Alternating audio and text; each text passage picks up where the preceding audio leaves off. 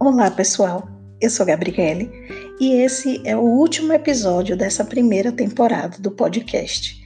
Nesse último episódio, eu gostaria de falar com vocês sobre algo que recorrentemente me chama a atenção no discurso das pessoas. É sobre a felicidade. Está no cerne da nossa existência viver em busca da satisfação total. Imaginamos um paraíso onde nada falta. Já crianças, as histórias infantis nos contam sobre o pote de ouro no final do arco-íris. É lá que mora a felicidade? A felicidade parece estar associada costumeiramente ao que ainda não existe. Está associada ao que ainda virá a ser, ao futuro. A sociedade do consumo é um exemplo claro de como nos utilizamos de coisas a fim de tamponar uma falta. Consumimos e sentimos satisfação. Realizamos algo e sentimos satisfação. Mas logo em seguida, já pensamos em outra coisa que nos falta ou que julgamos precisar, que queremos. Bem, lá vamos nós outra vez. Consumo. Então, essa satisfação é sempre parcial mas ficamos felizes, não é? Porém, pode ser que você conheça alguém que se comporte de uma maneira diferente, do tipo de estar a um passo de realizar algo e simplesmente congelar, ou do tipo de fazer o que tem de fazer, mas com aquela nuvem escura e pesada acompanhando. Um fazer sem vontade, arrastado, melancólico até.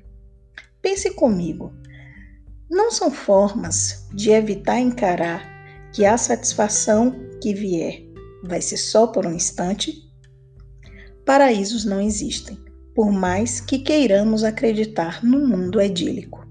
Na outra ponta, vamos imaginar alguém que já tenha consumido tudo o que tenha desejado, feito tudo o que queria fazer, tudo à mão.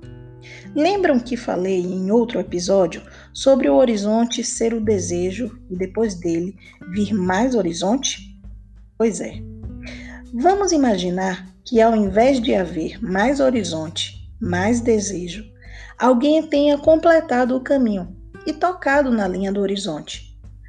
Essa pessoa, por não ter mais desejo, estará mortificada.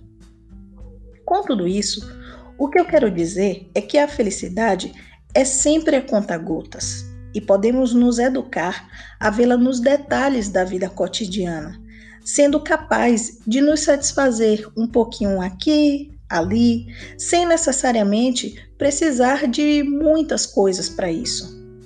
Nesse isolamento, muitos sentiram falta de um abraço, de coisas que não custam absolutamente nada, mas, como dizem, que pode mudar o dia de alguém como um sorriso, um olhar carinhoso.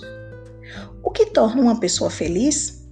Não sei ao certo, mas posso dizer que aceitar que problemas sempre vão existir, transformá-los em algo produtivo e que a satisfação parcial é o que é possível, já ajuda muito. Muito obrigada por ter escutado o meu podcast até aqui até a próxima!